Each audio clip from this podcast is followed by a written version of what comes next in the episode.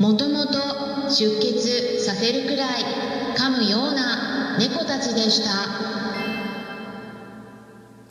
こんにちは。サラホリスティックアニマルクリニックのホリスティック獣医、サラです。本ラジオ番組では、ペットの一般的な健康に関するお話だけでなく、ホリスティックケアや地球環境、そして私が日頃感じていることや気づきなども含めて様々な内容でイギリスからお届けしております。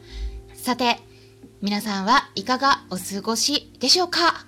最近ですね、クラブハウスからも私の配信を聞いてくださっている方が増えています。まあ、多くの方は Apple Podcast の方で聞いてくださっているみたいなんですけれども、ヒマラヤとかスタンド FM、ラジオトーク、Google Podcast、Spotify、そしてアンカーなどからも同時配信行っていますので、もしも聞いている方がいらっしゃったらね、どこからでも OK なので、他の方、もし興味のある方がいらっしゃったらぜひご紹介いただけたら嬉しいです。まあ、今日はですね、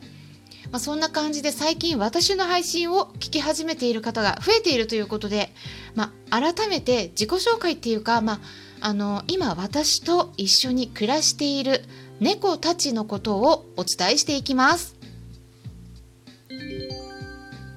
今ね一緒にいるのは猫なんですけれども実はね私はもともと犬派なんですね。猫はねどっちかっていうとまああんまりね好きではなかったんですよ。でもねすっかり変わりました。まあ今はね猫も好きなんだけれども犬も好きっていうことでまあ大体ねよく犬派なの？猫派なの？どっちなの？って聞かれることもあるんですけれども。まあねどっちも選べないほど両方とも好きなんですよね。犬は犬でねまたいつか飼いたいなとかも思っていますしまあ昔ね同時に犬と猫両方と一緒に暮らしていたこともあります、まあ、その時に私は大学を卒業した後でミニチュアダックスフンドとオリエンタルショートヘアという、うん、これはねちょっとねあのあんまり日本だと見かけないと思うんですがシャム猫の親戚みたいな種類の猫ちゃんいるんですよ。であのシャム猫に、ね、色がついたような感じなんですね、うん、でブルーカラーだったのでうんとまあ見た目としてはねロシアンブルーみたいな感じなんだけどもっとね体型が細いシャム猫みたいな体型っていう感じの猫がオリエンタルショートヘアっていうね、うん、猫だったんですけど、まあ、すごくね、うん、飼いやすくて本当にお利口さんの子でね二十歳まで生きたんですよ。ね、ダックスの子はね、うん、18歳まで生きました。まあ、他にもシェルティとか柴犬も飼ってたこともあったりあと文鳥もねあの小鳥も飼ってたりとか、まあ、動物全般的に好きなんですけれどもね、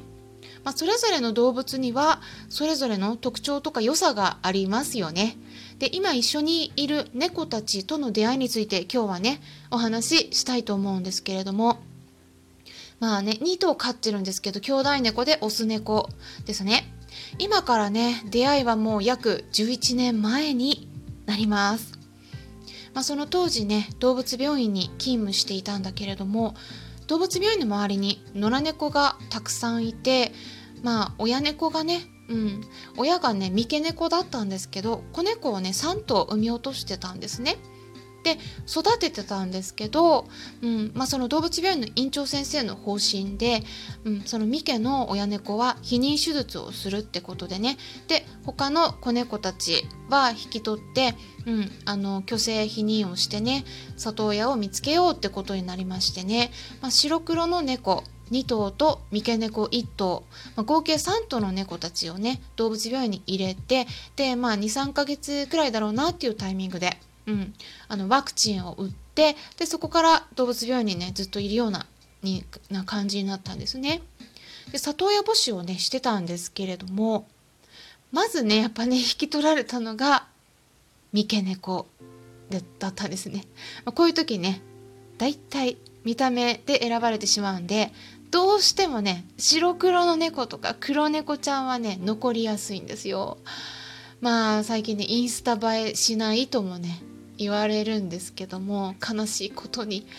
特に目の周りが黒かったりするとこれワンちゃんでもそうなんですけどあの目がねどこにあるかが分かりにくいんですよね。だからうちの猫もねあのうんまあカメラ嫌いっていうこともあるんですけど表情がいまいちっていうのもあるんですけど あんまり私のねインスタでうちの猫もね写真載せてるので興味のある方は見ていただければと思うんですけどあんまり表情も良くなくて。ペットショップにねあの行ったりする猫ちゃんと比べるとどうしても、うん、あのインスタ映えしないっていうのはねまあ分かるんですけど。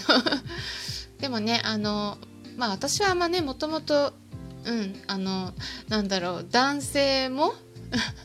あの動物たちもね見た目で選ぶ方じゃないんで中身でね選ぶんでね。であのあとねもともと私こういったね考え方好きじゃないんですけどその当時日本の動物病院だと貧血の猫ちゃん、ね、患者さんを助けるためにとかあと看板猫がいた方がいいとかそういった理由でね動物病院の中でワンちゃんとか猫ちゃんはね飼ってたりしてたんですよね。で今もねそういうふうにやってる動物病院もあるんだとは思うんですけれどもちょっと私ね倫理的にちょっとそういうの抵抗がありましてあのいくらね貧血になったワンちゃん猫ちゃんを救うためとは言ってもね、まあ、病気だから輸血してもねまた数値が下がってまた必要になるみたいなことがあった時に同じ猫ちゃんとか同じ子が連続でね血が取られたりとかするのを見ててやっぱりねこれちょっと負担じゃないかなとかね思ったり猫とかもねずっと毎日ケージの中だけで過ごしてる子もねこれは勤めてた動物病院に限らず他の動物病院ではねあのちょっとこういうのはね動物福祉で良くないなとか思っていたんですが、まあ、最近はまああのその辺考慮されて、うん、動物病院で飼うっていうんじゃなくて他の飼い主さんが飼ってるワンちゃん猫ちゃんに協力してもらうっていう、まあ、そういう方針に日本もね変わってきてると思うんですけれども、うん。まあ、私が今一緒に暮らしている猫たちは、うんまあ、里親募集してもね全然引き取られなかったんで、まあ、じゃあ 輸血のために利用できるんじゃないかっていうことでね、まあ、動物病院でもねしばらく飼われてたんですよね。でもあのワクチン打って2人ともオスだったので去勢手術をする時に血液検査をした時に血液型も調べたんですねそしたらね2人とも B 型だったんですよ。だいたい猫ちゃんってね A 型が多いんですね。うん。かなり多いので B 型になるとね B 型の猫ちゃんが貧血になった時にはうん、血液は渡せるんだけどそういったことってねかなり稀になってくるんで 稀な血液型なんですね B 型って。だからね B 型の猫だったらあんまり使えないっていう風にね、うん、そう言われてしまったんですね。うん、でだからね、まあ、ずっとね里親さん募集してたんだけどでももうね2人とも、うん、ずっとケージの中で過ごしてて出る時はどんな時かって言ったも嫌なことされる時もうワクチン打つ虚勢手術をするとかね輸血まあ輸血はしてないけどね。まあそんな感じでねあのずっと入れられていてであのねちょっと暴れることもあったんで、うん、カルテに攻撃性あり要注意ってね赤文字で書かれてたんですよ2人とも。だからスタッフさんの間でもね誰が引き取るっていう風になった時に誰もねいなくて引き取りたがらなくてね。で私はねずっとかわいそうだなって思ってたんだけどうん。猫アレルギーがあって触れるとね目とか顔とかすごく痒くなってマスクもねよくつけてたりしてたんでちょっと買えないなとか思ってたんですね。で里親さんとしてね募集して希望する人たちがねあの3件くらいご家族いらっしゃったんだけど猫たち見せても 全然慣れない感じでこう出そうとしてもね爪を出すような様子を見せたりとかもしてたんで結局ね皆さん最後にはこう「あもう少し考えます」って言われてね帰ってく感じだったんですね。でもそうこうしてるうちに虚勢手術してから今度ね2人とも血尿が出るようになっちゃって膀胱炎にもなってで結晶が見つかったんでそういうね専用のフードを与えないといけないっていうことでもうこうなっちゃうとね性格もね慣れづらい。そしてねあの顔もね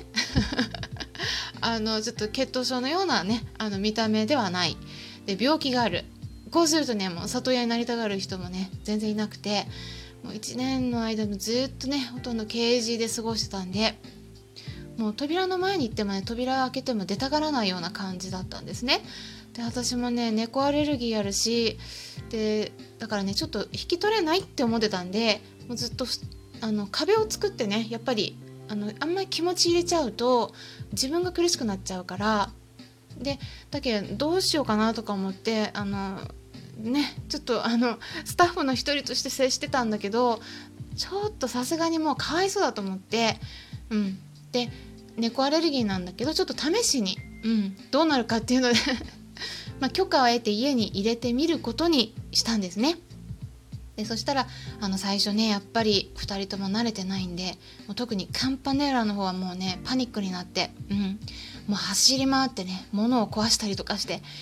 大変だったんですけどでも少しずつ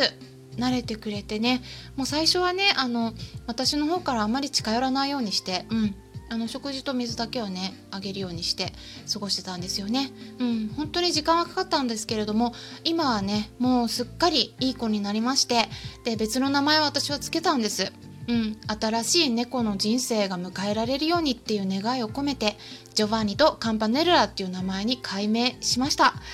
でも今ね10年以上経つんだけれどももう爪切りとか体温測定とか何でもうん、もうシャンプーもね全部1人で処置ができるくらいにもう全然あの暴れないです。うんなのでね そんな感じで保護した時はね本当に攻撃的だったりしても私たちの接し方で十分に変わるんですね。なのでね是非皆さんも参考にしてもらえたらなと思います。今日は今一緒に暮らしている猫たちとの出会いについてお話ししてみました。それではまたお会いしましょう。ホリスティック獣医サラでした。